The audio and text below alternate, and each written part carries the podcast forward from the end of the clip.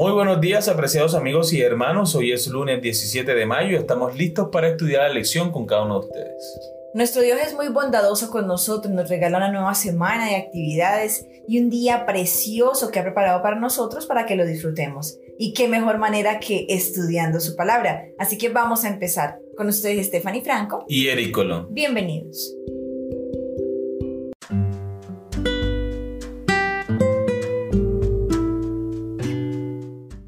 Recordemos el versículo para memorizarlo, encontramos en Deuteronomio capítulo 7, versículo 9. Conoce pues que Jehová tu Dios es Dios, Dios fiel, que guarda el pacto y la misericordia a los que le aman y guardan sus mandamientos hasta mil generaciones. Amén. Sabemos que Dios es fiel y que siempre cumple su palabra porque Él lo ha prometido. Y Él lo cumplirá. Y Él lo cumplirá. Y el título de la lección para el día de hoy es Lazos que unen, como los lazos de amor entre tú y yo, mi amor. Amén. Y Él os anunció su pacto, el cual os mandó poner por obra los diez mandamientos y los escribió en dos tablas de piedra. Deuteronomio capítulo 4 versículo 13. Por más que hayamos estado enfatizando que el pacto es siempre un pacto de gracia, que es solo el resultado del favor inmerecido que Dios otorga a aquellos que entran en una relación salvífica con Él, la gracia no es una licencia para desobedecer. Al contrario, el pacto y la ley van de la mano. De hecho, son inseparables. Observa el texto que se cita arriba. ¿Cuán estrecho es el vínculo entre el pacto y la ley? ¿Cuán básica es la ley para el pacto? El texto de Deuteronomio capítulo 4 versículo 13 dice, Y él os anunció su pacto, el cual os mandó poner por obra los diez mandamientos y los escribió en dos tablas de piedra. Es que son la misma cosa. Los diez mandamientos son el pacto de Dios. Y el pacto son los diez mandamientos.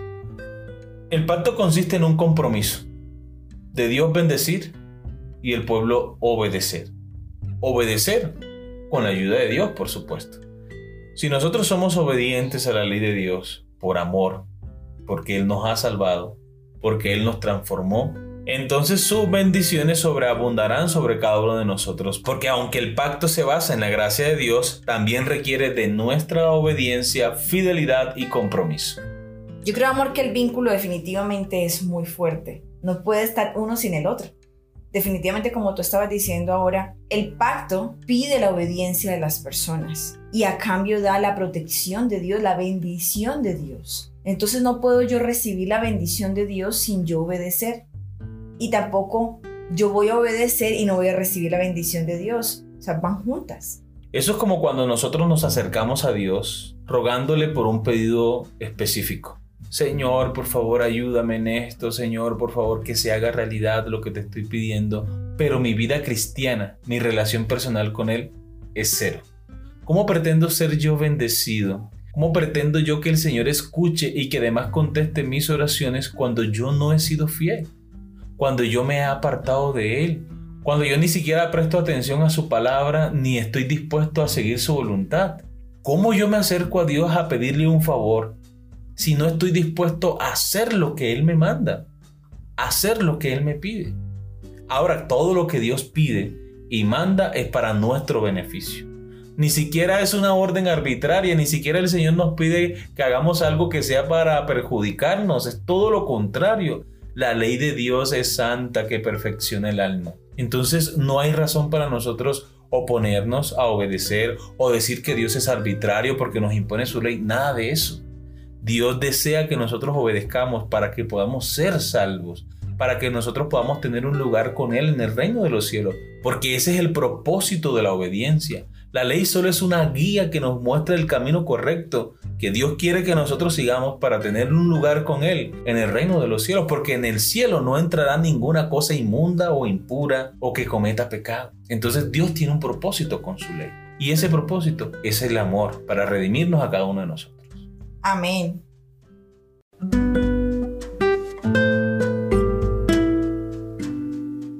Cuando piensas en lo que es un pacto, el concepto de ley como parte integral tiene sentido. Si entendemos un pacto como, entre otras cosas, una relación, entonces es necesario trazar algún tipo de reglas y límites.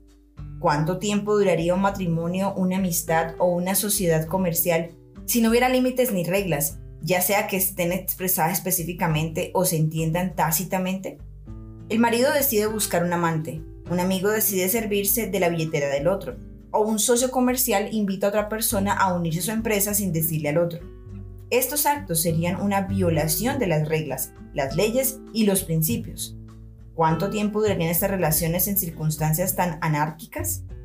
Por eso hay que poner límites, trazar líneas y establecer reglas. Solo así se puede mantener la relación. Claro, si no se establecen límites, entonces esa relación se va a convertir en un abuso por parte de alguno de los dos. Es importante que nosotros actuemos de conformidad a las reglas, a los mandamientos de la palabra de Dios. Porque entonces solo tomaríamos a Dios como un cajero electrónico, que siempre que necesitamos dinero, pues vamos allí y retiramos. Y no es así. De hecho, varias expresiones como ley, estatutos, testimonios, mandamientos y palabras de Jehová se consideran paralelas o estrechamente relacionadas con la palabra pacto, o tienen casi el mismo significado. Evidentemente las palabras de este pacto de Jeremías 11, 3, 6 y 8 son las palabras de la ley, los estatutos, los testimonios y los mandamientos de Dios.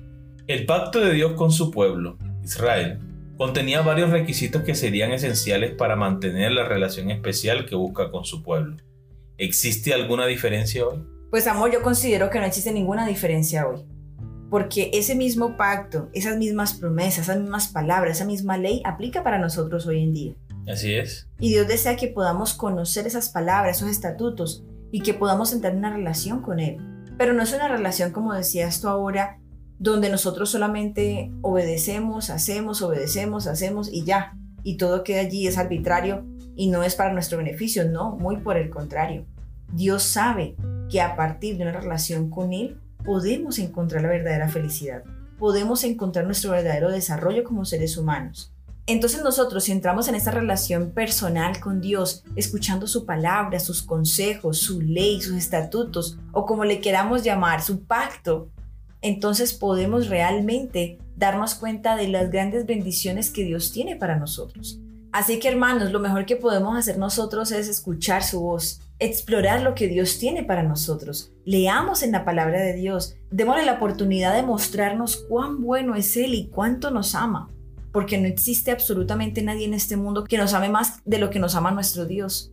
Así que la invitación para todos hoy es que podamos escuchar su palabra, que podamos tener oído atento a lo que Él quiere decirnos y pongamos por obra todo ello que Él tiene para aconsejarnos. Amén. Muy bien, hemos llegado a la parte final de la lección. Piensa en alguien con quien tienes una relación estrecha. Ahora imagina lo que sucedería con esa relación si no te sintieras obligado por ninguna regla, norma o ley, si crees que tienes total libertad para hacer lo que quisieras. Aunque digas que amas a esta persona y que solo el amor decidirá cómo te relacionas con él o ella, ¿por qué todavía se necesitan reglas? Analiza. Cuando las relaciones se basan en el amor, aún en el amor hay reglas que están explícitas e implícitas. No podemos ignorar eso, porque si yo realmente amo a una persona, ¿cómo la voy a traicionar? ¿O cómo vas a tratarla mal? Entonces no es un amor verdadero, entonces realmente no la amo. Entonces nada me obliga a estar con ella si realmente no la estoy amando. Si yo realmente amo a esta persona, hay una regla implícita. Bueno, si somos esposos, ¿cómo yo voy a tomar decisiones que afecten a la vida matrimonial sin consultarla a ella o ella sin consultarle a él. Eso no está por escrito, pero se entiende de que las decisiones que afecten el hogar se deben tomar juntos. Así que todas las relaciones interpersonales se basan en una confianza y esa confianza tiene reglas, tanto explícitas como implícitas. Así es, muy bien, queridos amigos y hermanos, hemos llegado al final de la lección para el día de hoy. Esperamos que haya sido de gran bendición para ti como lo ha sido para nosotros. Y recuerda nuestra cita para el día de mañana con una nueva lección. Que Dios te bendiga.